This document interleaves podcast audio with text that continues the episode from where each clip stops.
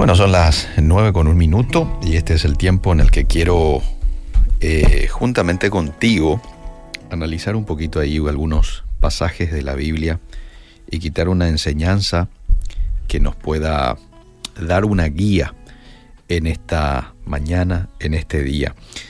Eh, ayer hemos compartido un texto que se encuentra en Lucas ¿Recuerdas? Lucas capítulo 22, en donde hemos hablado un poquito acerca de esa enseñanza que Jesús le daba a sus discípulos con relación al servicio, la grandeza en el servicio, así lo titula la Reina Valera.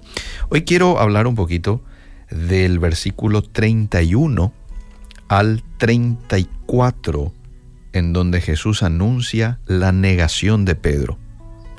Ya Jesús estaba a punto de ir a la cruz, eh, pero aún faltando poquito a dar su vida por amor a todos nosotros, dejó interesantes enseñanzas a sus discípulos en aquel tiempo y hoy a todos nosotros que somos discípulos de Él.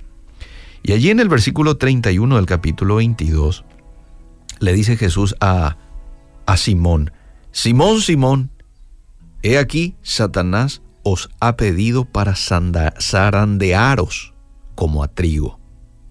Pero yo he rogado por ti que tu fe no falte. Y tú, una vez vuelto, confirma a tus hermanos. Y ahí le responde eh, Pedro, como es característico de él, con impulsividad, y le dice, Señor, dispuesto estoy a ir contigo no solo a la cárcel, sino también a la muerte. Y Jesús le responde y le dice, Pedro, te digo que el gallo no cantará hoy hasta que tú niegues tres veces que me conoces. El apóstol Pablo, mis queridos amigos, en Efesios capítulo 6, verso 12 menciona que nuestra lucha no es contra sangre, no es contra carne, sino es contra principados, contra potestades, contra los gobernadores de las tinieblas de este siglo. Pero a pesar de esta lucha que libra todo cristiano en su día a día, el pasaje que acabo de compartir con ustedes nos debería llenar de paz al mostrarnos que nuestro enemigo absolutamente nada puede hacer sin que Dios se lo permita. ¿Mm? Fíjate lo que dice el pasaje. Pedro, no, Simón le dice. Le llama como Simón, probablemente porque Jesús sabía que unas horas más tarde, Simón, o Pedro, iba a actuar de manera carnal, ¿no? Entonces le llama Simón y le dice, Satanás ha pedido para zarandearos como a trigo.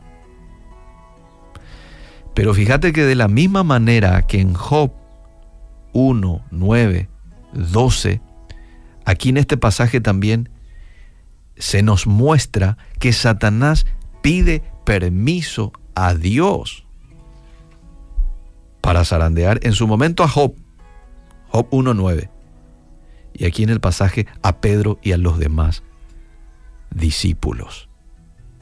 Definitivamente, este texto evidencia la soberanía de Dios por encima de todo. Ahora, interesantemente, el texto no nos dice que Dios libra a Pedro y demás discípulos del zarandeo de Satanás. Es más, vemos en la historia que posterior a la ascensión de Jesús, ellos pasaron por un tiempo de ardua persecución que duró varios años. Que bien se podría relacionar, ¿por qué no?, con ese zarandeo que Satanás pidió hacer con ellos.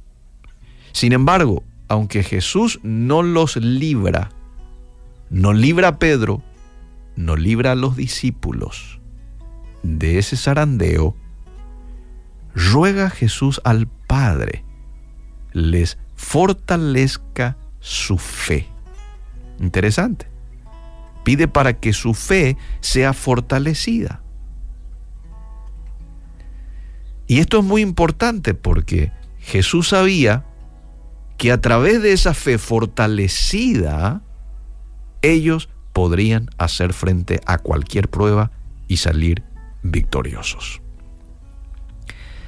Quizás hoy te preguntes, ¿y por qué Dios no libra a sus hijos de las pruebas y de las tribulaciones?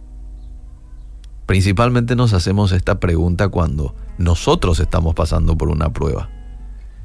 Y la prueba a veces es desgastante, principalmente si es que la pasamos solos. Desgasta la prueba.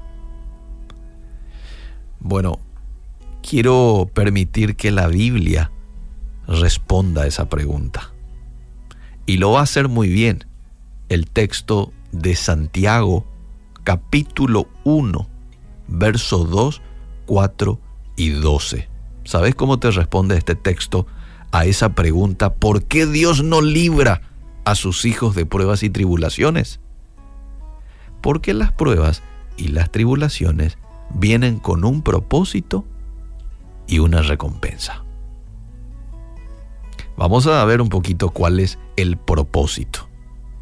Santiago 1.2 dice, hermanos míos, tened por sumo gozo cuando os halléis en diversas pruebas, sabiendo que la prueba de vuestra fe produce paciencia. Mas tenga la paciencia su obra completa para que seáis perfectos y cabales, sin que os falte cosa alguna. Y después dice el verso 12, bienaventurado el varón que soporta la tentación, porque cuando haya resistido la prueba, recibirá la corona de vida que Dios ha prometido a los que le aman. El propósito de las pruebas, hacerte perfecto y recto.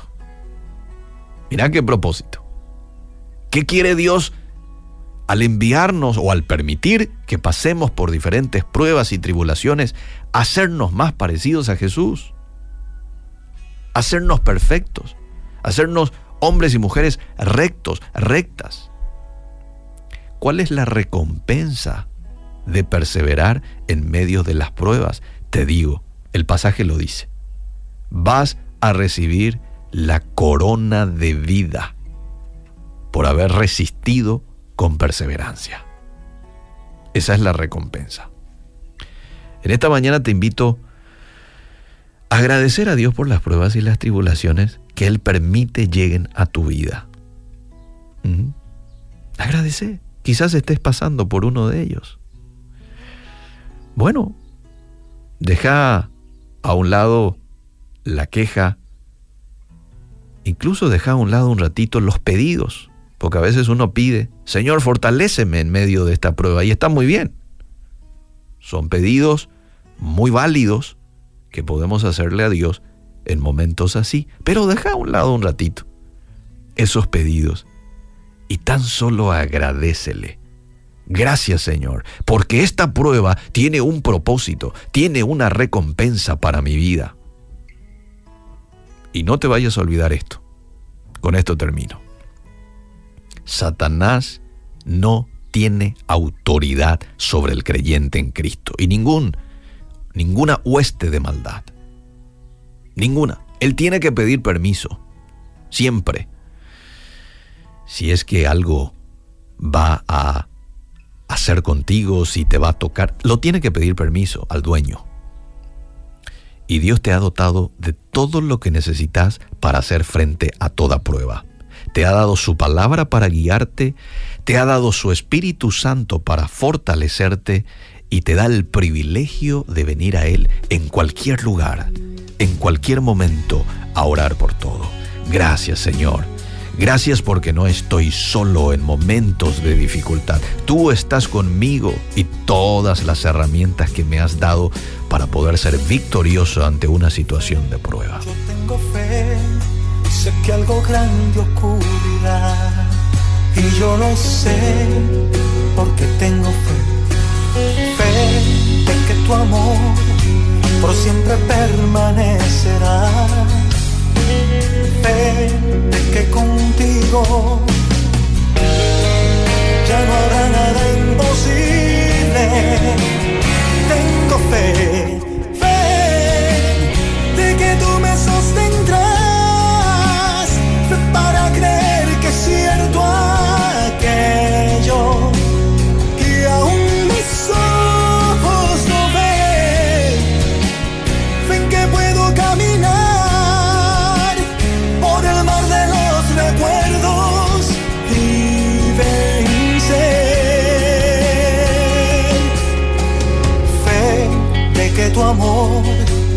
siempre permanecerá.